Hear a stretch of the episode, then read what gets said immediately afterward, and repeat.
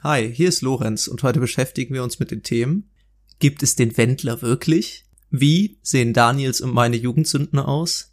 Und warum sind Gutscheine eigentlich so scheiße?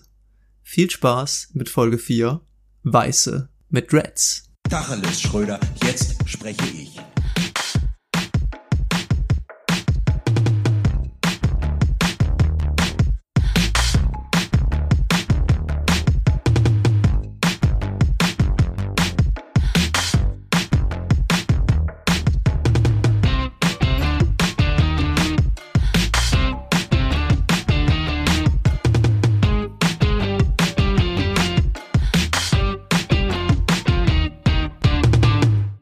Da sind wir wieder. Heute an einem herrlichen Sonntag begrüßen ich Daniel und mein Co-Host wie jede Woche. Ah, wobei, für euch ist ja der gute alte Dienst Tacheles. Wir versuchen hier ein bisschen umzudisponieren. Heute an einem Heute an einem Sonntag ist der Aufnahmetag. Ich und mein Co-Host Lorenz euch in die wunderbare Welt des Schwachsinns zu entführen. Lorenz. Ja, wie jede Woche. Ich denke, letzte Woche ist es uns auch wieder geglückt, euch äh, ein bisschen eurer Zeit zu stehlen. Und wir haben natürlich auch wieder viele, viele Kommentare unserer ähm, Zuhörer bekommen.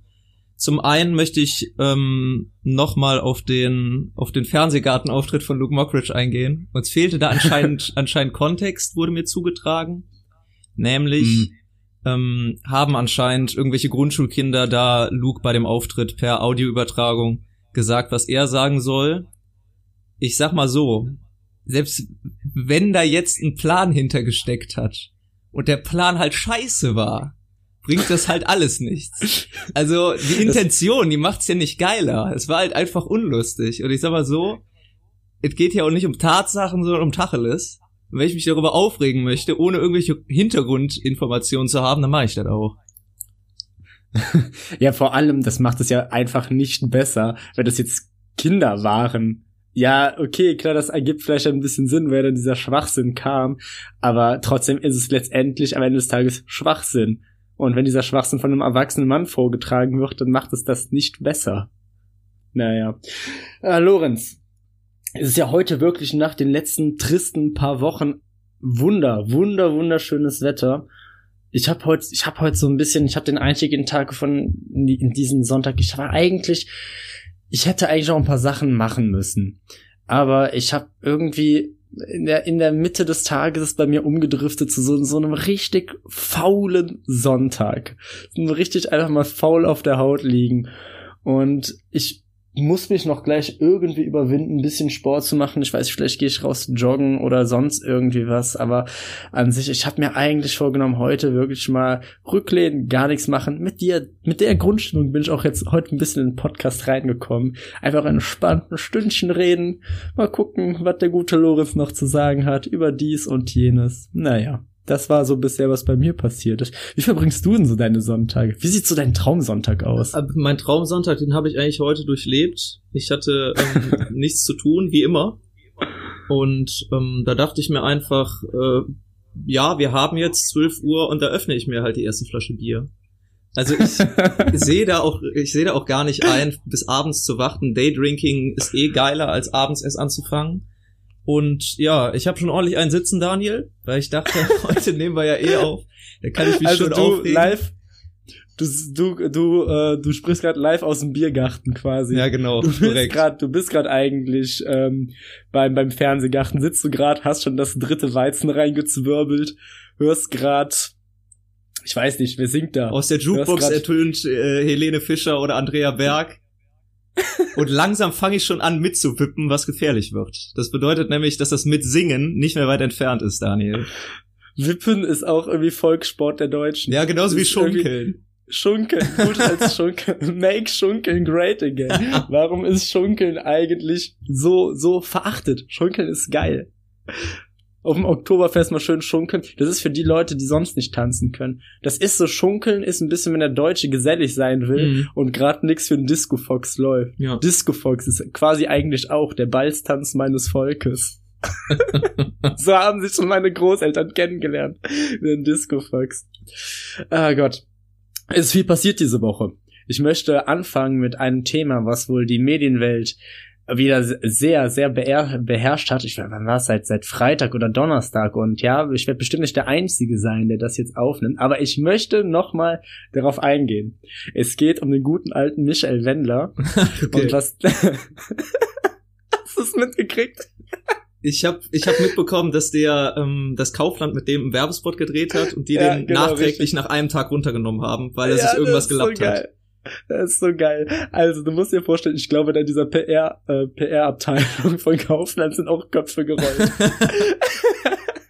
Aber ich frage mich auch, was hat die denn geritten? So im Prinzip seit anderthalb Jahren, ja, ne, länger, seit zwei Jahren. Der Böhmermann hat ja damals Ey. damit angefangen, den Wendler komplett zu gesehen. verarschen. Und Oliver Pocher hat das im Prinzip die letzten anderthalb Jahre weitergeführt. Was Mhm. hat denn die PR-Leitung von Kaufland dazu motiviert zu sagen, hm, der Wendler steht im Moment richtig schlecht da. Lass uns doch einen Werbespot mit dem drehen. Ja, die Sache war also die, da hat wahrscheinlich irgendjemand, ich stell, ich stell mir das so vor, so in meinem Headcount, und das ist so passiert. da, die haben, die haben da ein Neues angestellt und haben gesagt, hey, komm, du hast dich die letzten paar Wochen so gut geschlagen, komm, das nimmst du jetzt mal in die Hand. Und da hatte er eine richtig freche Idee, den Wendler, der ja wirklich, ja, ich sag mal, man sagt ja immer, es gibt keine schlechte Publicity, diesen Spruch möchte ich später nochmal aufgreifen. Und der sich dann gedacht hat, ja, nehmen wir doch mal den Wendler. Und dann haben die so, ich habe ich hab das Video gesehen, die haben so einen selbstironischen Spot gedreht, wo er dann halt anstatt egal, regal gesungen hat und sowas, also Ja. wieder höchst kreativ. Und wie gesagt, das war schon alles abgedreht und äh, wurde dann irgendwie einen Tag vorher released.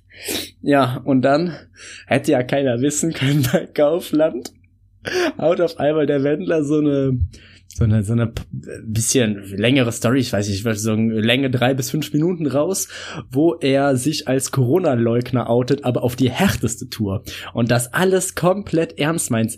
Dann noch äh, Querverbindungen zu Attila Hildmann, Xavier Naidoo äh, und wie sie ihn da beraten haben und dass unsere Grundrechte ja durch die Maskenpflicht, also wirklich das volle Programm, zieht da total her, spricht da wie der größte Reichsbürger, es, es war es war grauenhaft, es war grauenhaft. Daraufhin ist natürlich Twitter explodiert. Kaufland, die diesen Clip glaube ich keine 24 Stunden drin hatten, haben das ganze Ding zurückgenommen.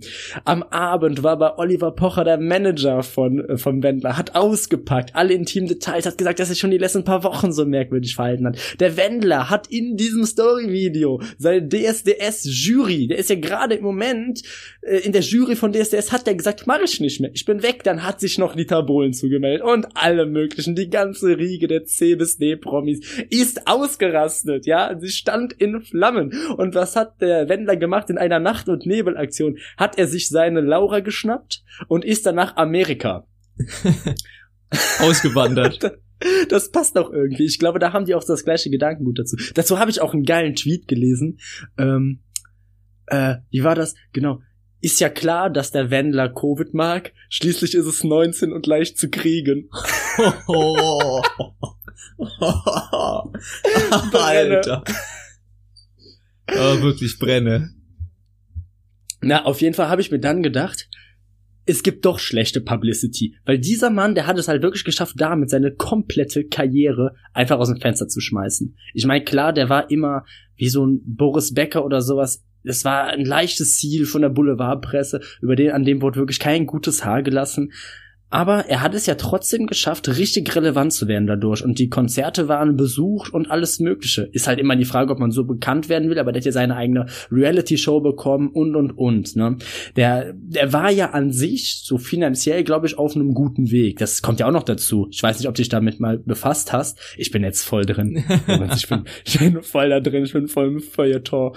Ich raste komplett aus der, der, der war ja auch insolvent und sowas und äh, ja, das, ich sag mal, das war jetzt vielleicht beruflich nicht die klügste Entscheidung von ihm. Und ja, dann haben ganz viele Leute dann auch Laura geschrieben, Laura, wenn wir dir irgendwie helfen können. Aber soll ich mir was sagen?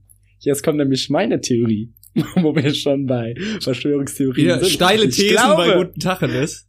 Ich glaube, und so ist es nämlich, das ist von langer Hand geplant von Laura. Jetzt passt nämlich Was? mal auf. Ich möchte dir das, ich möchte dir das hier jetzt mal in den nächsten zwei bis drei Minuten ein bisschen näher erläutern, Okay. warum ich denke, dass diese ganze, dass der Wendler gar nicht existiert. weil das passt alles zu gut zusammen. Damals, da, damals Schlagerstar, hm, ja, ja, kommt dann wieder hoch, weil er, weil er eine junge Freundin hat und oh, Aufschrei in der Republik. Ist ja auch nochmal so ein Thema, aber gehört jetzt nicht dazu. Dann irgendwie langsam, alle Kameras, alle Augen sind auf sie gerichtet. Es wird von Laura und dem Wendler rund um die Uhr berichtet. Laura wird mega, kriegt, kriegt mega Feedback, hat mittlerweile, glaube ich, die eine Million Follower bei Instagram geknackt, berichtigt mich, wenn es nicht so sein sollte, aber auf jeden Fall sehr berühmt geworden. Dann heißt der nächste große Schocker. Sie wollen heiraten. Aber was kommt auf einmal dazwischen? Corona. Hm, eigentlich wollten sie ja diesen Sommer heiraten, aber ging dann ja leider doch nicht. Haben sie es verschoben. Jetzt haben sie es verschoben und jetzt droht diese Hochzeit wieder. Und plötzlich, oh Wunder, oh Wunder, dreht der Wendler komplett durch. Hm, ob das ein legitimer Grund für Laura ist, um sich von ihm abzukapseln? Ich weiß es nicht. Und jetzt kommt es nämlich so. Jetzt habe ich das ganz mal weitergesponnen. Ich glaube, Laura hat von Anfang an hat das mit dem Wendler so besprochen. Ich glaube, der Wendler, den gab es gar nicht. Ich glaube schon vorher. Die hat einen Typen groß gemacht, um dann später sich an ihn zu halten, um dann selber groß zu werden und ihn dann verrückt werden zu lassen. Und sich dann und von so, ihm abzukapseln genau, und solo weiterzumachen. Genau, so macht die das jetzt nämlich. Und ich sehe so eine Laura, die sehe ich doch nicht bei dem Wendler. In fünf Jahren wird die mit irgendeinem Sänger oder Rapper oder sowas zusammen sein. Also ich sag mal so, Daniel, der Plan ist auf jeden Fall besser als der, den Luke hatte, als er in den Fernsehgarten gekommen ist. Stimmt, ja, vielleicht kommt ja mit Luke Mockridge zusammen. Ja, oder das. Vielleicht hat er, vielleicht wird ja auch jetzt revealed. Eigentlich hat der Wender das gar nicht gesagt. Der hat einfach nur Kinder. Der hat, nee, hat der Attila Hildmann und Xavier Naidoo, hat der für sich sprechen lassen. Als Sprache. Das ist eigentlich alles nur eine ganz große Satire-Nummer. Wer weiß. Kann gut sein. Ja, möglich ist alles. Naja, ich war auf jeden Fall total geschockt, dass das passiert ist, also dass der Wendler zu solchen Leuten gehört. Ich, mein Vertrauen in die Menschheit ist wirklich verletzt. Ah Gott. Ja, und was ist noch diese Woche passiert, Daniel? Ähm, was noch passiert? Oh, eine Sache, auf die möchte ich noch eingehen. Ähm, fand ich. okay. Also, okay, ich lache gerade so hämisch, aber es fängt eigentlich gerade eher mit einem ernsten Thema an. Ähm, der Nachruf von Herbert Feuerstein ja. wurde veröffentlicht, so und ähm, Herbert Feuerstein ist am 6. Oktober gestorben. Vielleicht kurz, ich glaube, wenn ich mir so die Demografie unserer Hörer ansehe, noch mal kurz erläutern, wer überhaupt Herbert Feuerstein ist. Es war eben ein äh, Redakteur, war auch ähm, beim, beim Pardon Verlag, war beim Met Magazin Chefredakteur lange Zeit, später vor allem mit Harald Schmidt bekannt geworden, auch durch die Sendung Schmidt. Ja, ja, genau.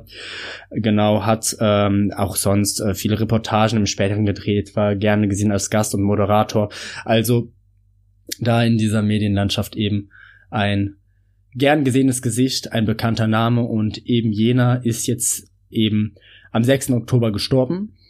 Und ähm, was dieser Mann allerdings gemacht hat, welchen Schachzug der da hingelegt hat, da habe ich nichts anderes für als bloße Bewunderung. Bravissimo. Der hat nämlich Chapeau. Bravissimo. Der hat seinen eigenen Nachruf schon vorher gedreht und hat, der geht zwei Stunden lang in einem Video und hat den jetzt veröffentlicht. Und das ist doch der grandioseste Move, den man machen kann. Weil wenn man stört, hast du ja einfach keine Kontrolle mehr darüber, was jetzt über dich in diesem Nachruf veröffentlicht wird oder nicht. Und wenn da irgendwelche Idioten dran sind, dann, dann steht da ja, dann wirst du ja auf Dinge reduziert, die du vor Jahren irgendwann mal gemacht hast, hm. Die du halt aber, äh, sag, sag ich mal, die jetzt nicht unbedingt so repräsentativ für dein Lebenswerk und deine Person sind. Deshalb habe ich mir überlegt, das mache ich jetzt auch so. Aber anders als anders als er werde ich den jetzt schon drehen, mein Nachruf. Und ja, okay, klar, ich muss dann vielleicht die nächsten 50, 60 Jahre, wenn es gut geht, ein bisschen spekulieren, was da passieren wird. Ich meine, manche Sachen sind sicher, wie nächstes Jahr der Comedy-Preis, aber andere Sachen, ja, sag ich mal, ist vielleicht ein bisschen künstlerische Freiheit, wenn auf einmal steht, na gut, Vielleicht habe ich den Friedensnobelpreis bekommen. Der wurde jetzt übrigens auch wieder verteilt. Ja, Welthungerhilfe, äh, glaube ich, hat ihn gekriegt, ne? Oh, das weiß ich gar nicht so genau. Ah, hier Protzen mit deinem Wissen, ah, der wurde jetzt verliehen. Ja, tut mir leid. Ja, egal. Weiter geht's. Ja, ähm, Äh, Und das, das hatte für mich auch so ein bisschen was, da muss man aber immer aufpassen. Das ist so ein bisschen was, wie wenn Leute, die früh erfolgreich werden, auch zu früh ihre Autobiografie rausbringen. Oh, da habe ich auch noch was zu. Ja, Daniel, bitte, ey, du gibst dir einen grandiosen Einstieg. Komm, auch raus, hau raus. Also ich muss wirklich sagen, ich bin ja eigentlich, ich will nicht sagen großer Radiohörer, aber wenn ich Auto fahre, höre ich natürlich zwangsläufig Radio und manchmal sogar auch hier zu Hause, beim Kochen Mhm. oder beim Frühstücken. Und was da teilweise passiert, zum Beispiel auf WDR 4, wo irgendwelche Biografien von, äh, sag ich jetzt mal, Künstlern im, weiste, im weitesten Sinne vorgestellt werden, da stellen sich mir wirklich alle Haare zu Berge. Leute, für die sich im Prinzip schon vor 30 Jahren kein Mensch mehr interessiert hat, sei es jetzt, keine Ahnung, Achim Reichel oder Purple Schulz, die im Prinzip ein oder zwei Hits gelandet haben, schreiben jetzt im Prinzip mit, weiß ich nicht, Mitte 50, Anfang 60 ihre Biografie und sind dann natürlich auch mit Lesungen auf Tour. Und ich frage, die schimpfen sich dann nicht mehr Künstler oder Sänger, sondern Songpoeten und vermarkten beziehungsweise kulten ihr eigenes Machwerk ab, wofür sich im Prinzip niemand mehr gejuckt hat die letzten drei Jahrzehnte. Ich verstehe es ist so einfach nicht. Die müssen sich doch selber dämlich vorkommen. Vor allem, das ist so ein Selbsteingeständnis nach Ja. dem Motto, ja, jetzt kommt halt nichts mehr. So, das war's. Mit 50. Oder das, ich habe auch gesehen, wie viele YouTuber, die dann irgendwie kurzzeitig Erfolg haben, bringen auf einmal mit Anfang 20 ihre Autobiografie. Ja, oder ein Buch Und einfach. Wie, arro wie arrogant muss Ja. man sein? Junge, du bist Anfang 20. Aber da, da folgen aber noch ein paar Jahre, wenn alles gut geht, ne? Da kann noch viel passieren. Du hast jetzt nicht unbedingt, ich weiß nicht, den, den, den Geheimcode, den, den Weltcode gelöst oder sowas, ne? Also, ich glaube, jeden Gedanken, den du hattest, hatten andere Leute schon mal besser. Ich glaube, in dieser Autobiografie kannst du jetzt nichts erzählen, was irgendwie von großem Wert ist. Ja. Das ist auch ein bisschen sowas, wie wenn dann Leute auf so Preisveranstaltungen dann irgendwann mit ähm, irgendwann den Preis für ihr Lebenswerk bekommen. Und da muss man dann ja auch natürlich abschätzen, entweder du kriegst ihn zu früh und dann haben dann sagen dir quasi andere schon so, ja komm, bis hierhin war gut, aber ab jetzt wird nur noch scheiße, lass es mal lieber sein, komm, lass den Stift liegen. Hier hast du deinen Preis fürs Lebenswerk und so Gib Ruhe. bisschen durch, durch, durch die Blume, durch die Blume gesagt, jetzt ist aber auch gut, ne? Wir wollen mal nicht größenwahnsinnig werden. Ja, aber bei diesen ganzen Biografien ist es auch immer so, die schreiben die ja nicht mal selber. Würden die sich wenigstens selber Stimmt. hinsetzen und das ganze Ding verfassen, hätte ich da vielleicht noch so eine gewisse Art von Respekt vor. Die haben sich Gedanken Mhm. gemacht, die haben da ein 200 Seiten Buch verfasst, aber nein, das geschieht immer mit Hilfe von so einem Co-Autor. Da steht dann, keine Ahnung, Biografie von XYZ oder und dann unterstützt oder gemeinsam geschrieben mit, was weiß ich, irgendein Autor, der es für die verfasst hat. Das ist doch Mhm. einfach so läppsch. Das ist nicht mal irgendein Werk von dir. Und dann kommen sie damit noch irgendwie mit diesem, äh, mit ihrem eigenen Buch, keine Ahnung, zu Markus Lanz oder sowas und stellen das dann ganz stolz vor, als hätten sie das jetzt rausgebracht. Und dann, keine Ahnung, da sitzt ja auch mittlerweile bei Markus Lanz immer so mindestens eine vermeintlich junge Person. Und das heißt halt eine junge Person für den durchschnittlichen ARD- und ZDF-Zuschauer. Das heißt, da bist du schon mit 35 ein Jungspund. und Oh, hast du das mitgekriegt? Da muss ich kurz äh, gerade drauf eingehen. Ähm, diese Woche bei, äh, bei, bei, bei Markus Lanz, hast du es mitgekriegt mit, ähm, mit dieser ach, rechten Truller, die dann da wieder ihre merkwürdigen Pamphleme verbreitet Nee, hat? nee. Ja, auf jeden Fall war es so, ähm, ging jetzt auch dieses Video, ging, ging, ging jetzt auch so ein bisschen viral, wo, ähm, wo, wo, wo sie halt, ähm, solche Dinge gesagt hat wie ja Kriminalität nach nach dem Motto äh, lässt sich ja auch an der Hautfarbe sehen Schwarze neigen eher zu Kriminalität und einfach wenn man sagen muss rassistische blöde Scheiße okay, und sie davon- warum wird die bei Lanz Mhm. eingeladen? ja, genau, das ist nämlich das Problem, worauf ich hin, äh, hinaus wollte. Ähm, was ich auch nicht verstehen kann, äh, dass eben in so einer Talkshow so einer Person so eine Bühne gegeben wird, Ja. um da ihre rechte Scheiße zu erzählen. Und im zweiten Schritt, da wurde sich natürlich schrecklich drüber aufgeregt.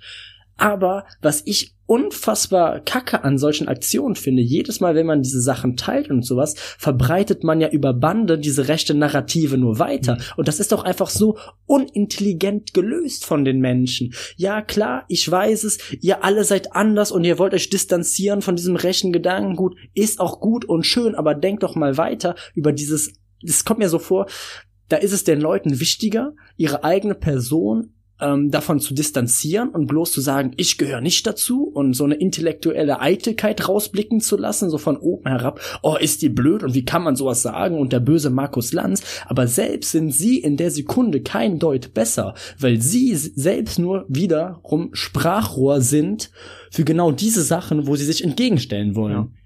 Und das finde ich super, super blöd und unintelligent gelöst. Auch wenn ich den Leuten glaube, natürlich, dass sie das auch zu Recht nicht gut finden. Aber Leute, wenn es euch doch wirklich darum geht, die Sachen nicht zu verbreiten, dann, dann, dann stell dich da ein bisschen klüger an.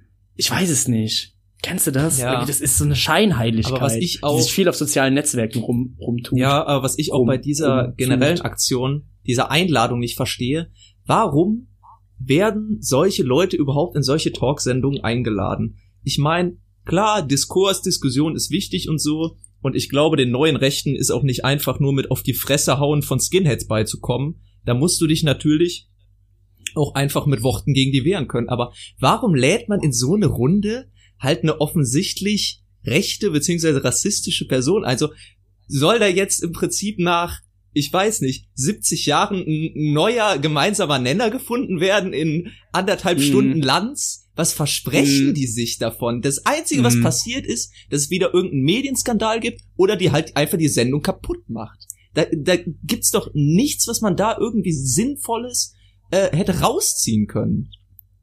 Da wird einfach über anderthalb Stunden, du bist ja am Ende klüger, äh, nicht, nicht klüger, klüger, als vorher. Als vorher. Ja. Eben. Das, da wird ja, da wird ja jetzt kein Problem gelöst. Da nee. werden verschiedene Standpunkte werden angebracht und es wird alles mal, mal, mal ähm, angedacht und vielleicht auch dem Zuschauer verschiedene Blickwinkel an die Hand zu geben. Aber wenn du solche Personen einlädst und da muss man klar unterscheiden. Natürlich, es geht mir nicht darum, dass man da nicht verschiedener Meinung sein nee, kann. Nee, das meine ich auch das ist nicht. Sehr wichtig in einer Demokratie Meinungsäußerung und meine und äh, ähm, Meinungsdiskurs, um auch zu einer Meinungsbildung zu kommen. Aber damit das möglich sein kann, müssen alle Beteiligten, die an einem Diskurs teilnehmen, zumindest auf einer ganz grundlegenden Ebene, die gleiche Wert Werteordnung ähm, die, gleich, die gleiche Werteordnung äh, äh, ähm, verteidigen. Ja. Und das ist halt eben in Deutschland nun mal irgendwo auch das Grundgesetz, unsere grundgesetzliche Ordnung. Und wenn da jemand hinkommt und solche, solche ja einfach schlichtweg rassistischen Äußerungen weglässt, dann hat er sich für mich geoutet als jemand, der dieser, der, der dieser grundlegenden Ordnung nicht zustimmt, der, dass man mit diesen Menschen niemals auf den kleinsten möglichen Nenner kommen kann. Und wenn das nicht möglich ist, dann hat diese Person da auch einfach nichts zu suchen. Ja, das stimmt, gebe ich dir recht. Aber ich möchte jetzt auch nochmal umschwenken hier. Mhm. Ich glaube, das war. Ja, es wird, es wird gerade ein bisschen. Es wird hier gerade ein bisschen ernst. ernst, aber. Aber ich wollte es trotzdem, ich wollte es trotzdem. Ich finde das gut, Daniel, dass du es ansprichst. Aber du bringst mich gerade auf einen anderen Gedanken. Und zwar, mhm. ähm, mag jetzt vielleicht absurd klingen, aber es geht mir um Heckscheibenaufkleber. Und zwar, okay. ich gehe fast wöchentlich, komme ich an einem Auto vorbei, wo hinten auf der Heckscheibe ein Aufkleber der Band Santiano klebt. Ich weiß nicht, ob du Santiano kennst. Das ist eine dieser, ich glaube, mittelalterlich ja. Mhm. angehauchten Bands. Die, die machen die nicht so Piratenmusik? Ja, Piratenmusik mit, mit Laute und Akkordeon, ich weiß es nicht. Aber was mir aufgefallen ist, wieder eine steile These von mir, aber Leute, die Heckscheibenaufkleber besitzen, lassen sich in genau zwei Gruppierungen unterteilen. Genau zwei. Okay. Das ist bin, einmal, ich, ich würde jetzt mal so die Metal-Fraktion nennen, wo äh. jetzt, weiß ich nicht, die Leute haben da keine Ahnung, Metallica oder Wacken äh. oder die, ja, genau, Blind Guardian oder Amon auf, auf, auf religiöser Basis genau. mit ihren kleinen Kindern nach Wacken fahren. Haben die dann hinten auf der Heckscheibe kleben und die andere Seite sind halt einfach nur rechte Idioten Die haben dann böse Onkels oder Freiwild hinten draufkleben. Es gibt nichts dazwischen. Es gibt keine Leute, die sich, keine, die Hip-Hop hören oder Rap oder, weiß ich Schlager, die sich Heckscheibenaufkleber auf ihr Auto kleben würden. Aber es, es gibt nur Doch, diese weißt zwei Parteien. Metal Doch, weißt und Nazis. Weißt du, wer dazwischen ist? 18-jährige Abiturientinnen, die sich ihre Abi- Abi- Abi-Motto hinten drauf kleben. Ja, stimmt. Sind die drei Gruppierungen. Und die haben auch alle drei. Also, zumindest irgendwie das, nicht, dass ich wüsste. Ich meine, es gibt ja bestimmt die ein oder andere äh, Abi, Abi, Abitur, Abitur, Ent, Entlassfeierkomitee, ähm, Matriarchin, die mit eiserner Hand regieren oder bestimmt noch ein oder andere rechte Züge in die äh, Fünf-Leute-Gruppe reinbringt. Warum die Luftballons jetzt rot-weiß und nicht grün-blau sein müssen? Aber an sich haben diese verschiedenen Gruppierungen ja auch nichts miteinander zu tun. Nee, nee. Also zumindest die Abiturientinnen. Ja, aber ist mir aber aufgefallen. Ich sehe, ich sehe nichts dazwischen. Nichts. Mm. Geil. Aber das, ich denke mir auch immer, so Leute, wenn du dann auf der Autobahn fährst, die sich dann hinten, ich glaube, so einer der beliebtesten Autosticker ist ja auch einfach Sylt. Und dann, Ja. und immer, wenn sowas kommt, sagt auch immer einer, oh, Sylt sieht ja aus wie eine Balletttänzerin. Das habe ich noch nie gehört. Hast du nie gehört? Hä, Sylt, die Insel Sylt, der Umriss so wie Italien aussieht wie ein Stiefel, sieht Sylt aus wie eine Balletttänzerin. gut, er ist schon sehr stark romantisiert, ne? Aber generell Autoaufkleber bin ich ein bisschen kritisch gegenüber. Nürburgring ist natürlich beliebt, aber wo es bei mir komplett Ja. aufhört, also neben jetzt Nazi-Stickern, sind einfach bitte hier beliebigen Babynamen einführen an Bord. Ah, das ist auch so das Äquivalent auf deutschen Straßen zum ähm, pa äh, Pass auf, ich bin ein wachsamer Hund Ja. oder sowas äh, Schild vor irgendwelchen Gärten und dann gehst du da rein und entweder ist da gar kein Hund oder das ist dann wirklich so eine richtige Trethupe und vor allem so einen professionellen ähm, Einbrecher, als würde den das abhalten. Also so wirklich so richtig Kriminelle, es tut mir leid, so grausam wie es sich anhört, die vergiften solche Wachhunde vorher, wenn die auf irgendwelche Höfe oder sowas gehen, Es, wo die irgendwas es klauen geht ja wollen. niemand an so einem Haus vorbei, das so, oh scheiße, hier vorne an der, an der Haustür, da hängt ein Schild mit dem Schäferhund drauf, da steht drauf, Vorsicht, ich wache hier. Da gehe ich aber besser mal nicht rein. Das denkt So, sich ja das fängt so an. niemand. Das, das fängt schon so viel früher an. Du triffst dich mit jemandem und und ihr plant das richtig. Heute, heute Abend sind wir mal kriminell und ihr habt richtig, ihr habt schon richtig alles dazu vorbereitet und ihr seid fest entschlossen, das zu machen. Ihr habt die Diebeseinrichtung und ihr habt auch wirklich so diese innere Hemmschwelle überwunden. So, wir sind in der Krisenzeit, wir müssen jetzt einbrechen, wir machen das jetzt. Wir sind halt einfach Assis und dann geht ihr dahin und alles steht schon da, alles ist perfekt und dann steht er vor dem Zaun und dann steht da Vorsicht, wachsamer Hund. Und dann macht ihr das natürlich nicht mehr. Ist klar, das hält einen total ab. Logische Schlussfolgerung. Oh, scheiße, da ist ein Hund. Das mache ich wohl besser nicht mehr. Ah ja.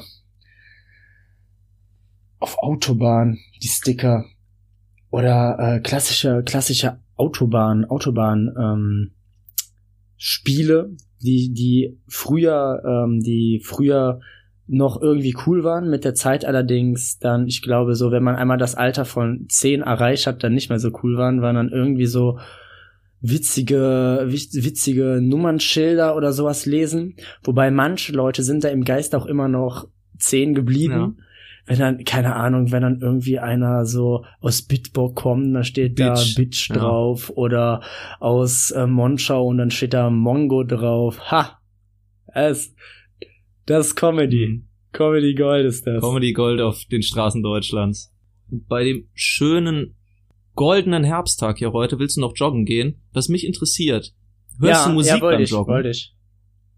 Ähm, früher ja, aber jetzt ganz frisch habe ich jetzt angefangen, äh, Podcasts zu hören und allerlei verschiedene. Ach, beim Laufen.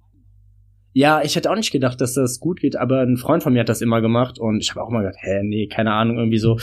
Ähm, ich weiß nicht, ich glaube, äh, jeder, der da schon mal mit Musik gelaufen ist, kennt das, wenn man dann so zum Takt der Musik läuft und dann nimmt man immer irgendwelche Running Playlists, die dann irgendeinen schmissigen Beat haben, damit man auch irgendwie in einem guten Takt läuft oder wie auch immer.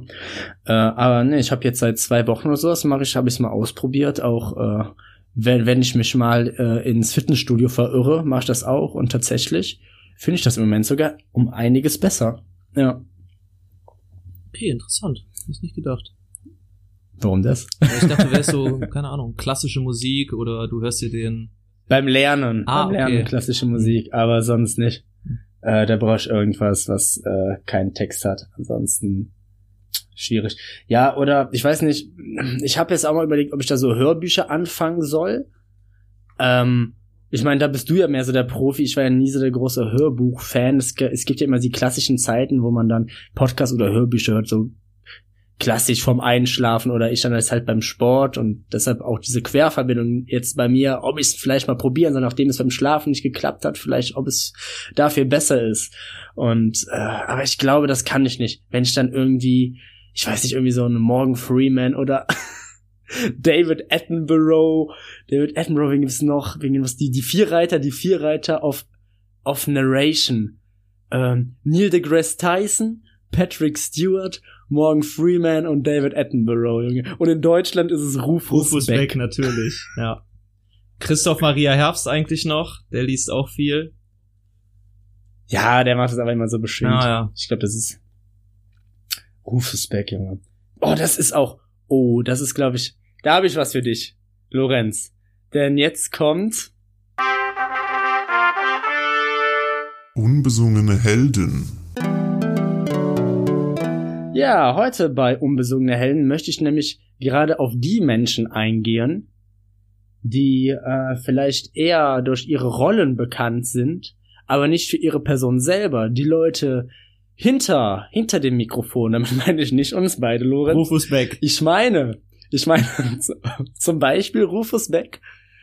Aber wen ich auch vor allem meine, sind solche Leute wie die Sprecher der drei Fragezeichen. Oh ja. Yannick Schümann als Justus Jonas, Yoshi Grimm als Peter Shaw und David Wittmann als Bob Andrews, die das Ganze schon seit 1979 machen. Und wenn einer über die drei Fragezeichen spricht, dann spricht ja jeder einfach immer nur über Bob Andrews, über ähm, Justus Jonas und über Peter Shaw, aber niemals über Yannick Schümann, Yoshi Grimm und David Wittmann. Deshalb an die drei beiden, ihr habt es euch diese Woche wirklich redlich verdient. Denn mit eurem, mit, mit, mit, mit eurer Stimme verzaubert ihr tagtäglich in tausenden Haushalten Deutschlands Kinderzimmer und auch noch jung gebliebene Erwachsene. Oder so Synchronsprecher auch voll unterschätzt. Ja, definitiv. Synchronschauspieler heißt es übrigens, um ganz genau zu sein, Daniel. Ja? Ja, tatsächlich ist, glaube ich, die äh, korrekte Bezeichnung. Ich glaube, einer der drei Fragezeichen Stimmen, frag mich jetzt nicht wer, ähm, ist, glaube ich, auch die Synchronstimme von Ben Stiller. Bin Mhm. mir aber nicht sicher. Aber ja, definitiv voll unterschätzt. Aber vor allen Dingen, weil auch der ähm, Synchronisi Synchronisationsmarkt, kann man das so nennen, in Deutschland natürlich megamäßig Mhm. groß ist. Ich glaube, Ja. ich glaube, in, in Asien ist es noch extremer. Ja, ja, da haben die es ja total äh, professionalisiert. Da ist das, das, die werden ja bejubelt wie Stars. Das ist, wie heißt, warte mal, die heißen, glaube ich, äh, ich glaube, der Begriff ist in Asien Se Se Seiyus ist das Kann sein. ist halt Ich bin mir das heißt, äh, glaube ich, aber da wird das Ganze so entprofessionalisiert und wenn du das mal ansiehst, so Videos von denen, ähm, wie dann irgendwelche äh, jungen Frauen total tiefe Männerstimmen sprechen können. Also was die mit ihrer Stimme anstellen, das ist unfassbar. Und wenn da auch irgendeine berühmte Figur, der Sprecher stirbt, dann haben die schon zehn Leute im Ersatz, die ah, genauso klingen. Und auch wenn dieser Synchronisationsmarkt, glaube ich, gerade in den letzten 10 bis 15 Jahren in Deutschland noch mal richtig geboomt ist, hat es immer so ein bisschen was, tut mir leid, ein bisschen was Amateurhaftes. Und viel ist halt auch einfach, ja, also im Englischen geht es oft noch, aber viel ist halt auch einfach lost in translation. Also Ich bin da immer ein großer Verfechter von ähm, Sub geht über Dub. Mhm. Also eigentlich, ich guck fast alles ähm, in, in mit, mit Untertiteln dann, wenn es nicht gerade wirklich irgendeine gut zu guckende englische Serie ist.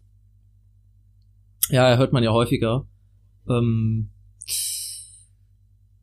ja, natürlich, viele Wortspielereien, besonders zumindest Wortspielereien, gehen natürlich äh, bei der bei der Übersetzung von äh, von Englische ins Deutsche verloren. Andersrum ist es natürlich genauso. Ähm, ja, da den Wickel- Mittelweg zu finden, ist schwierig, gebe ich dir recht. die hatten damals, weiß ich immer noch, ich hatte das Gefühl, die haben sich damals ähm, viel mehr Mühe gegeben, also beziehungsweise ja, das hört sich jetzt doof an, vielleicht hat es auch irgendwelche rechtlichen Gründe, aber wenn ich, ich war immer in meiner Kindheit ein riesiger Fan von Dragon Ball zum Beispiel und ich, und ja, es tut ja, mir nee, leid. da kann ich, ich halt gar nicht mitreden, mal, Daniel. Ich muss da jetzt mal kurz drüber Ja. reden. Und die haben früher diese ganzen Openings aus dem Japanischen genommen und Deutsch noch eingesungen. Die haben was etwas super Pathetisches. Und ich glaube, jeder, der das damals gerne geguckt hat, der kann die alle noch auswendig, weil es auch einfach richtig geile Synchronisationen sind. Die hatten ein bisschen Mut dazu, vom Original abzuweichen, haben dann auch so da, ja, ein bisschen, ein bisschen, sag ich mal, auch vulgäre Sprache und sowas benutzt. Und ja, das war einfach cool. Und jetzt habe ich zum Beispiel, ich muss auch sagen, das ist so, ein- das ist so eine Sache, die mir bis heute ein bisschen anhaftet. Ich, manchmal verliere ich mich halt immer noch gerne auf YouTube in irgendeiner Dragon Ball Fan-Ecke oder sowas. Und, ähm, da, äh, da gab's dann jetzt auch eine neue Serie, die nochmal neu synchronisiert wurde, wo nochmal alle Geschehnisse aus der alten Serie so, sag ich mal, ja, die haben dann quasi manchen Folgen die halbe Folge nur rumgeschrien, das wurde dann alles was verkürzt, ein bisschen kompakter gestaltet. Und das haben die halt ins Deutsch dann jetzt auch mit ganz, also viele alte Stimmen, aber auch viele neue Stimmen. Und es ist einfach nicht mehr das Gleiche, auch wenn die vielleicht eine gute Arbeit machen, aber man merkt irgendwie so, da ist so ich als Zuschauer krieg das Gefühl, da ist nicht mehr so viel Seele bei, nicht mehr so viel Liebe und das tut natürlich weh, wenn das so eine Sache ist, die du mit deiner Kindheit verbindest ne? und, da alles so ein bisschen im Nachhinein ein bisschen beschönigend draufblickst. Hast du da so solche Sachen? So, so Dinger, wo du aus der Kindheit, die so richtig, richtig geil fandest, wo du aber heute denkst, ja, okay, eigentlich, eigentlich war's noch nicht so toll. Bei mir ist zum Beispiel so die Rutsche vor einem McDonalds. Der Ronny Gym Club.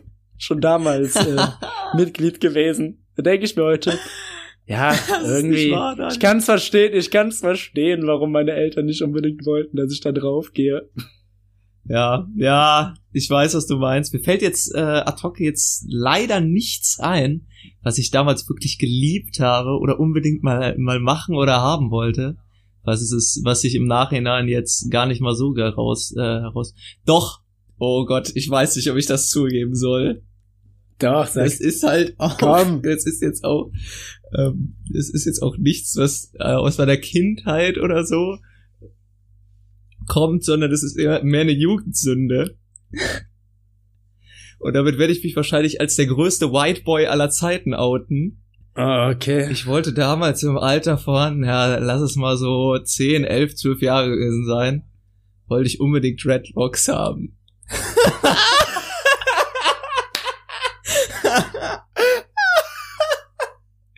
Ich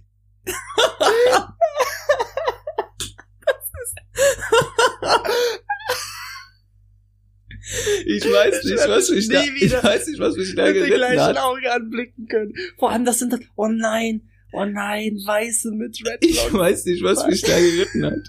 Aber ich bin, Die laufen dann in so Pyjamahosen rum und barfuß in der Uni. ich bin, und äh, haben dann und leben in der Kommune aber ich bin im Nachhinein meiner Mutter, ähm, kann ich auf, und erklären dir, wie sich und erklären dir, wie sich schwarze Frauen zu fühlen haben in dieser Welt.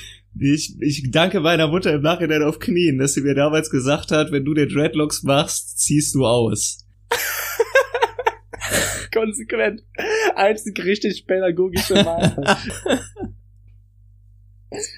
Das sind Weiße mit Dreadlocks. Weiße mit Dreadlocks haben als Hobbys Hacky-Sack spielen und Slackline in Park. Glaub mir, Daniel, ich besitze sogar einen Hacky-Sack. Ich hab einen. Das ist auch irgendwie, das ist nicht cool, Nee. wenn man zu gut im Hacky-Sack ist. Wenn du so, wenn du so mehr als zehnmal das Teil hochhalten kannst, bist du nicht nee, cool. definitiv Du nicht. bist so automatisch der uncoolste im Ja. Raum. Ich habe auch ähm, dieses Wochenende oder letzte Woche weil meinem Vater ein bisschen geholfen, unseren äh, unseren Keller auf Vordermann zu bringen. Und da ist Mhm. auch etwas aus meiner Kindheit bzw. Jugend ans Tageslicht gekommen, für das ich mich nicht wirklich schäme, aber was im Nachhinein halt einfach derbe nicht cool ist. Und, und Okay. zwar, ich weiß nicht, ich glaube damals hießen die Dinger Diabolos. Es sind diese, Oh. es sind diese zwei Stäbe, die mit einer Schnur verbunden Ja. sind und man, man Ja. balancierte ein, ein, ein sanduhrförmiges äh, Ding zwischen, was man dann hochwerfen kann, etc. Und ich war da halt, So ein ja, Geschicklichkeit. ich war da halt ne? damals ich wirklich kenne. gut drin. Wie gut. So, Was so ein Diabolo. so, ich werf das Teil 10 Meter in die Luft und fange es wieder gut. So gut. Was so ein halbes Zirkuskind im Diabolo. Ist das quasi deine Inselbegabung? Ja, da haben wir, da haben wir die Nischensportart. Was soll ich dir mal was sagen? Das passt einfach richtig. Ich weiß nicht warum. Wenn ich für dich jetzt, also für unsere Zuhörer, die müssen jetzt folgendes Bild von dir haben. Du hättest gerne Dread, du, du hast auch Dreads Weiß übrigens. Du Dreadlocks. hast Dreads. Du hast weiß, weiß Dreadlocks. Ähm, du spielst gern Diablo, trägst gerne Batik-Shirts. Es setzt sich so ein richtiges, das Mosaik, das vervollständigt sich. Ich, ich schäme mich hier bald wirklich. Das dauert nicht mehr lange, dann besetzt du irgendwelche Ja, Häuser. genau. Hafenstraße Hamburg, ich komme. Ich weiß gar nicht, ob es die noch gibt. Oh Gott, oh Gott, oh Gott, oh Gott. Ja. Gibt's noch ein paar Jugendsünden ja. aus deinem, aus deinem Leben, Daniel? Hast du noch was zu erzählen? Ähm, ich habe ich hab, äh, letztens so ein Ding, was irgendwie auch nur in der, in der Jugend relevant war, waren Discmans. Die fand ich voll geil damals. ich Okay, habe dann ja. irgendwann, ich habe einen Discman sogar bekommen, als ich eigentlich auch noch zu jung für sowas Hm. war. Da war ich vielleicht sechs, aber die Sache ist halt die, ähm, ich habe einen älteren Bruder und quasi jetzt im Nachhinein betrachtet, wenn meine Eltern dann nicht wussten, was sie uns dann, keine Ahnung, zu Weihnachten oder sowas schenken, habe ich halt eigentlich immer das bekommen, was mein Bruder auch bekommen Ah, hat. okay. Aber mein Bruder war halt ein paar Jahre älter. Und was fängt ein Sechsjähriger mit einem Discplayer an? Ich hatte dann eine gebrannte CD, die mein Vater mir gegeben hat. Da waren dann solche Hits drauf wie Anton aus Tirol. Aber die wurden, boah Junge, die wurden richtig gepumpt. ja, natürlich. Oh, was war das? Was war das äh, erste? Oder ah nee, oh, Oh Gott, ich hab jetzt kommt's. aber, ah Gott, oh Gott, oh Gott. Ich habe also als erstes, ähm, bevor ich äh, bevor ich zum nächsten Thema gehe, kennst du auch noch? Das ist gerade wie ein Geistesblitz vor meinem inneren Auge erschienen. Diese diese klassischen Kinderteppiche, Wo so ähm, Straßen mit drauf Straßen, sind, ja. ja, genau, genau. Äh, das ist auch irgendwie. Kann es sein, dass diesen Teppich original jeder hatte? Ich bin mir nicht sicher. Ich meine, ich hatte auch so einen, ja. Aber nicht so Ja. lange. Ich habe teilweise noch in der Nee, fünften Klasse auch- oder so. Ki äh, Kinder besucht, wo der immer noch im Zimmer lag.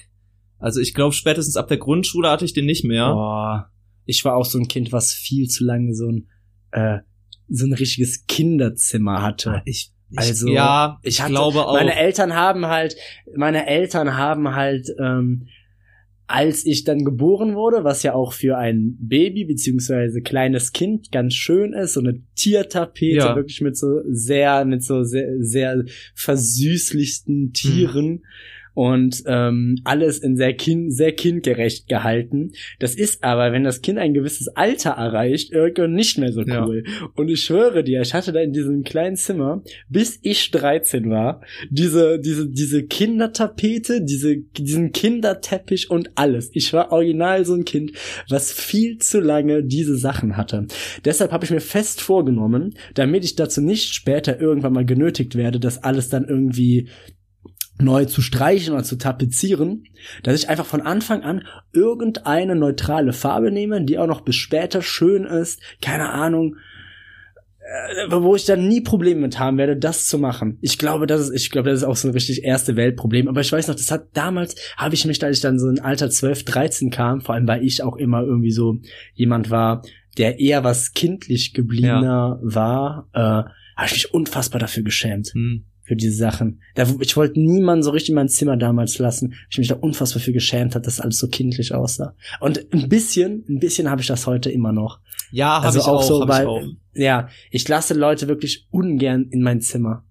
also in mein äh, Kinderzimmer. Jetzt, äh, wo ich ausgezogen bin, ist das kein Problem mehr. Aber damals, ich weiß nicht, da wurde auch noch so viel so ähm, über den Kopf weg bestimmt. So was du anziehst und sowas. Ich, ja. Ha, Ich sag mal, ich hatte auch, äh, lange Zeit, lange Zeit, auch wahrscheinlich zu lange dann irgendwelche, weil ich mich auch nicht dafür interessiert habe, großartig, Sachen an, ähm, die sowieso immer doppelt getragen wurden von meinem Bruder, der allerdings zwei Kleidergrößen breiter ist Mhm. als ich, ähm, hatte ich dann immer an die alten Klamotten, die mir dann natürlich viel zu groß waren. Und deswegen konnte ich so Kindersachen, die mein Bruder, die meinem Bruder mit vielleicht elf zu, zu klein waren, mit 13 oder 14 immer noch tragen, weil die halt, wie gesagt, zwei Größen zu groß waren. Das hat dann oft dazu geführt, dass ich vielleicht auch den ein oder anderen, das ein oder andere T-Shirt oder den ein oder anderen Pulli auch in der Schule anhatte, der nicht ganz altersgerecht war. ja. Ich weiß nicht, ob ich es jetzt erzählen Komm, Daniel, sag es, wir wollen es hören. Ja, das ist mir aber peinlich. Ich habe offenbart, dass ich mal Dreadlocks haben wollte. Ah, okay, na, hast du nicht noch irgendwas zum Zwischenschieben? Dann kann Soll ich, ich, soll ich noch Ende irgendwas sagen. offenbaren, damit du dich nicht so einsam fühlst? Ja, muss ich aber mal, Ich möchte nicht den ganzen Redeanteil jetzt haben. Ähm, Moment. Eine Jugendsünde von mir. ja. Ich sag mal, wie war denn so dieses Alter von dir, so von 12 bis 15? Weil ich habe immer das Gefühl, dass ähm, die ganzen, ach scheiße, die ganzen Torten, äh, die, boah, das hört sich auch einfach falsch an, wenn man irgendwie so von 12 bis 15 in der Altersklasse Torten Ja, das ist sagt. Ich korrekt. nehme das zurück. Die ganzen Mädchen, ähm, damals halt einfach schon gar nicht großartig anders aussehen, als sie teilweise heute aussehen. Ja, das stimmt wohl. Also da, hat, da ist viel, also da haben sie viel weniger verändert und bei mir war das, sag ich mal, bis ich so elf war, war ich äh, eigentlich schon echt ein süßes Kind und dann ist da irgendwas passiert. Dann habe ich mir die Haare lang wachsen lassen, dann kam äh, eine Zahnspange Ja. rein, dann, ich hatte die Haare auch immer fettig. Ich habe da so nix drauf gegeben. Weißt du, wie ich aussah? Das war furchtbar. Komm, ich erzähl's. Ich war jemand, ich, ich hatte dann, Nie ich hatte einen geduscht. pinken, ich hatte einen pinken Karabiner äh, hatte ich immer an und an diesem Karabiner war mein Schlüsselbund und äh, mein Haustierschlüssel war ein Schlüssel, da waren Delfine drauf Oh gedruckt. nein. Das war so ein Printschluss, da waren Delfine drauf, weil meine Mutter das so schön fand. Und ich habe das halt nicht hinterfragen. Das war ein Geschenk von meiner Mutter. Und dann habe ich das, weil ich das cool fand, das jetzt nicht an so einer Kette oder sowas zu machen. An diesen pinken Karabiner gemacht. Und ich hatte mal eine Phase, da habe ich ganz viel dieser Halstücher getragen, weil ich das cool fand. Was? Weil ich dachte, das wird jetzt mein Einstellungsmerkmal. so. Daran erkennt man mich. Das ist jetzt, das ist jetzt mein Ding. Damit, damit äh, grenze ich mich ab von all den anderen von der grauen Masse, indem ich Halstücher trage. Ich glaube, ist ja keine gute Was Idee. denn so Und Hals? trotzdem, und trotz allem, trotz allem, ich weiß nicht warum. Ich wurde nie wirklich gemobbt. Ich war eigentlich immer jemand, der gut durchgekommen ist, sich mit dem Ja, verstanden hat. vielleicht. Außer einmal. Das war dann in der achten Klasse und das ist die Geschichte, die ich eben erzählen wollte. Es ist auch achte Klasse, ist natürlich auch ein schwieriges Alter. Ich, das war dann, ab diesem Tag habe ich mir, äh, habe ich angefangen, mir morgens Gedanken darum zu machen, was ich anziehe und wie ich aus dem Haus gehe.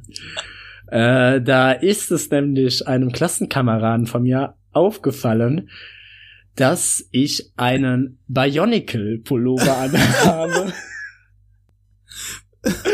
Das war ein ganz normaler Fließpullover. Das ist jetzt nicht so, als wäre so krass im Printdruck irgendwelche Bionicles drauf gewesen. Der hat halt einfach nur so ein Zettelchen, wo Bionicle, Lego Bionicle drauf stand.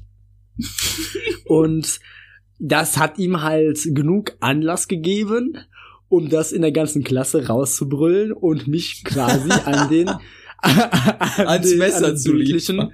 an den bildlichen Pranger zu stellen. Und das war, glaube ich, so mit einer der unangenehmsten Situationen, die ich in meiner Schulzeit hatte. Ich mache hier gerade so eine richtig seelische Offenbarung. Ich entkleide mich hier gerade emotional. Es war unfassbar peinlich für mich. Das ist so weit gegangen, dass ich meine Schere rausgenommen habe und dieses Zettelchen da rausgeschnitten habe. Ich hatte, ich bin dann lieber mit einem riesigen Loch in diesem Fließpulli rumgelaufen, als mit diesem Bionicle-Zettel.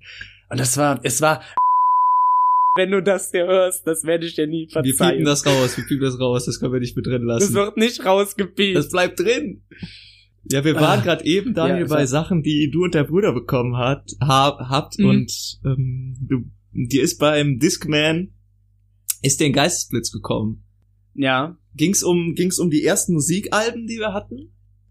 Ja, gen ach, genau darum ging's. Vielen Dank. Boah, ich, hab- ich ganz im Ernst, ich hatte gerade, ich habe mich hier gerade so darin verrannt in diese Jugend ich hatte komplett den. Aber ich wusste genau gerade eben, als, Dank. Vielen Dank, äh, dass, vielen Dank, dass du wieder als ich deinen erleuchteten Genau, Blick was- gesehen habe Ja. bei dem Thema Discman, Ja. da wusste ich genau, dass Ja. du diese Frage stellen wirst.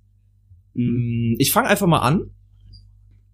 Und zwar, ich glaube, mein erstes Album, was ich mir wirklich selber gekauft habe. Nee, ich fange an mit dem Album, was ich zuerst geschenkt bekommen habe. Ein richtiges Musikalbum. Und zwar war das, glaube ich, in der dritten Klasse oder in der zweiten Klasse habe ich Mhm. Robbie Williams Greatest Hits bekommen. Und ich muss sagen, Boah, eigentlich, eigentlich okay. ich hätte ich hätte echt schlechter ich treffen heute können, noch hören. oder? Das stimmt. Das stimmt. Meine erste, die erste, die erste Single, die ähm, ich so hatte, war der Ketchup-Song. Ah, ja. Den haben wir hey. Ja, Abs absoluter, absolutes Brett. Absolutes Brett, definitiv, der Song. definitiv. Da haben wir nämlich damals äh, im, ach genau, da haben wir im Kindergarten, haben wir dann zu Karneval irgendwie so eine Choreo dazu Mhm. eingeübt. Und äh, das war dann einmal der Ketchup-Song und einmal äh, der Ententanz. Und dann kamen dann halt irgendwelche Leute und haben zugeguckt, dann mussten, haben das vor irgendwelchen Leuten vorgeführt. Und meinte, ja, zeig doch mal, was ihr gelernt habt. Und dann hat die uns den Ententanz aufführen lassen. Das hat mich mega aufgeregt, weil ich den Ketchup-Song viel, viel cooler fand.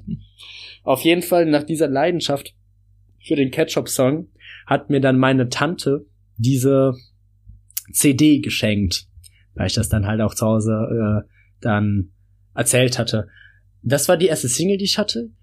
Das erste Album, ich habe dann nie so Alben geschenkt bekommen, aber ich weiß noch ganz genau, das erste Album, was ich mir selber gekauft habe, war von Linkin Park Minutes to Boah, Midnight. starkes erstes Album. Geiles Ja, Album. wirklich. Auch im Nachhinein, ich kann das heute Minutes to Midnight war echt gut. Ja, kann ich das noch viel, viel mehr schätzen. Ich habe mich damals immer drüber geärgert, dass ich nicht eins der ersten Hybrid Theory oder äh, wie ist das, Me- Mete Meteora? Ja, aber glaub, dafür das ist- glaub, sind wir, glaube ich, auch zu spät geboren worden, dass das unser erstes hätte sein können. Äh, ja, ich glaube, wie alt war ich da? Ich glaube, da war ich bei bei Minutes to Midnight. Jetzt können alle Zuhörer und Zuhörerinnen auch zurückrechnen, wie alt ich bin. Ich glaube, da war ich zehn oder elf oder Ah, so. gut, okay. Das ist rausgekommen. Kam das raus? Ich glaube, das war 2008. kam das Circa. Raus, ne? Also mein erstes Album, was ich mir Nee, dann war ich da älter. Dann war ich da schon älter. Dann war ich da älter. Dann war ich da. Ja, ist egal. Muss ich ja nicht, nicht so genau drauf Das eingehen. erste Album, was ich mir gekauft habe, war, glaube ich, sogar recht spät. Ich glaube, da war ich schon elf oder Mhm. zwölf. Also auf jeden Fall auf der weiterführenden Schule, fünfte, sechste Klasse. Ja. Und zwar war das ähm, von den Toten Hosen tatsächlich Opium fürs Volk. Mhm. Was da schon Ah. damals vollkommen alt war. Ich glaube, das ist in den Wollte ich 90ern doch sagen. rausgekommen. Ich wollte sagen, das war Aber aus den 90ern. ich kannte, ich wusste, nicht- ich, ich wusste nicht woher. Ich kannte die Toten Hosen. aber eigentlich auch irgendwo- starkes, Al- also irgendwoher. richtig, richtig bekanntes Ja. Album ja auch. Also ist ja eigentlich auch, sag ich mal, so in, in diesem Deutschen, aber du, du warst auch generell immer so ein bisschen zu diesem Punk und sowas. Das war nämlich das Ding. Ich kannte, glaube ich, nur äh, das zehn kleine Jägermeister-Lied von den Toten Hosen.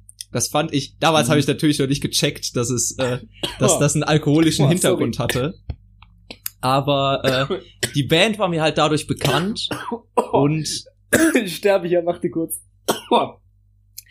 Oh, ich habe mich voll verschluckt. Alles gut. leid, Ja. Und da bin ich dann damals mit meinem, ich weiß nicht, 20 Euro Müller-Gutschein in den Laden reinstolziert und habe mir dieses Album von Mhm. denen geholt. Und im Angebot Mhm. war auch, war damals glaube ich auch bestimmt schon drei Jahre alt oder so, American Idiot von Green Day. Boah, auch geil. Und ich habe mir das. Toten Album gekauft, bin aus dem Laden raus und habe meinem Vater so erzählt, ah, ich wusste nicht, welches ich mir aussuchen sollte. Und ähm, Äh. dann meinte mein Vater so, hä, kauf dir das andere doch auch noch, der Gutschein reicht doch. Und da bin ich dann zurück und habe mir das zweite auch noch gekauft. Und das war so der Einstieg bei mir in, sage ich jetzt mal so, die Rock, beziehungsweise geht ja auch Mhm. ein bisschen in Punk-Rock-Richtung, in diese Musikszene. Hat Mhm. damals mein Interesse Ja. voll geweckt. Ja. Das ist zwar alles schön und gut, aber wie scheiße sind eigentlich Gutscheine als Geschenke? Ungelogen. Ich finde, ich finde, du, du, du machst lieber einfach eine Karte und steckst da einen 20er rein, anstatt Alter. einen Gutschein zu kaufen. Da schenke ich lieber nichts als einen Gutschein. Junge, ein Gutschein, das ist ein Schlag in die Fresse. das, Das ist so richtig, ich glaube, deutlicher kann man nicht sagen, komm, verpiss dich, ich halte nichts Ja. von dir.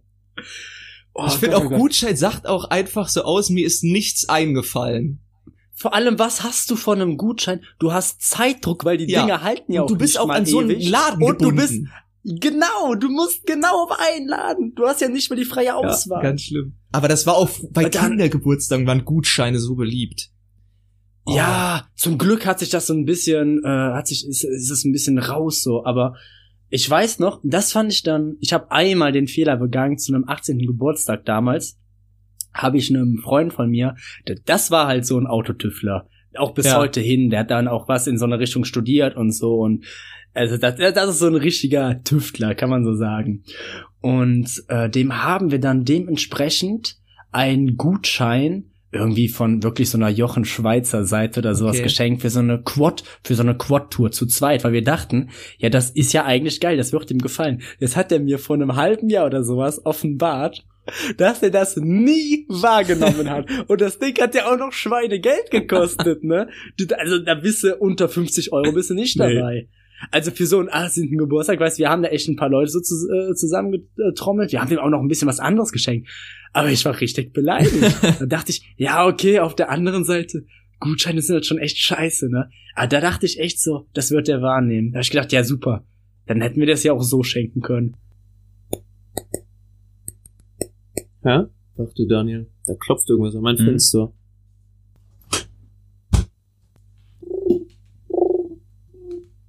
Daniel, das ist eine, das ist eine Brieftaube. Eine Taube. ja, Kommt die hat so einen kleinen Zettel hier vorne am Fuß. Dachte. Okay, mach mal auf. Ist ja komisch. Mhm, okay, adressiert an uns beide. Hier steht, Ja. hier steht drin, wir sollen aufhören, Daniel. Mit dem Podcast. Ja, Wie jetzt? Für immer, oder was? ich weiß nicht. Vielleicht auch nur bis nächste Woche. In der nächsten Folge Guten Tacheles. Nachruf. Prolog. Ich wasche mir aus den Falten die Asche, die sich Alltag nennt. Mein einst junges Gesicht, gezeichnet von den Erlebnissen einer Lebenszeit. Wie sehr sehne ich mich nur an die unschuldigen Tage des Podcasts zurück, bevor die Maschinerie der Konzerne mich in ihre Fänge nahm. Wenn ich mich zurückerinnere, ging wohl alles ab unserem Comedy-Preis bergab. Die Gier nach viel, nach mehr, in kurzer Zeit, die uns auf die Suche nach dem Gift namens Erfolg drängte, führte nur zum Verlust von uns selbst und einander. Wie Marionetten wurden wir im undurchdringlichen Geflecht der Medienwelt zu Geheißpersonen der Skrupellosigkeit. Der einst goldene Weg, den sie uns versprachen, nun bedeckt von altem Geröll, der ein Zurück unmöglich macht. Mein treuen Partner verlor ich vor vielen Jahren schon ans Business. Was machte der Erfolg nur aus uns, Lorenz? Zu gerne würde ich dich das fragen, aber dafür ist es nun zu spät. Ich spüre, wie das Damoklesschwert meiner falschen Entscheidungen mit nahenden Schwüngen über mir pendelt, um mir das Ende meiner Tage anzuzeigen. Im Bewusstsein dessen verfasse ich hiermit die Geschichte meines Lebens. Prolog Ende.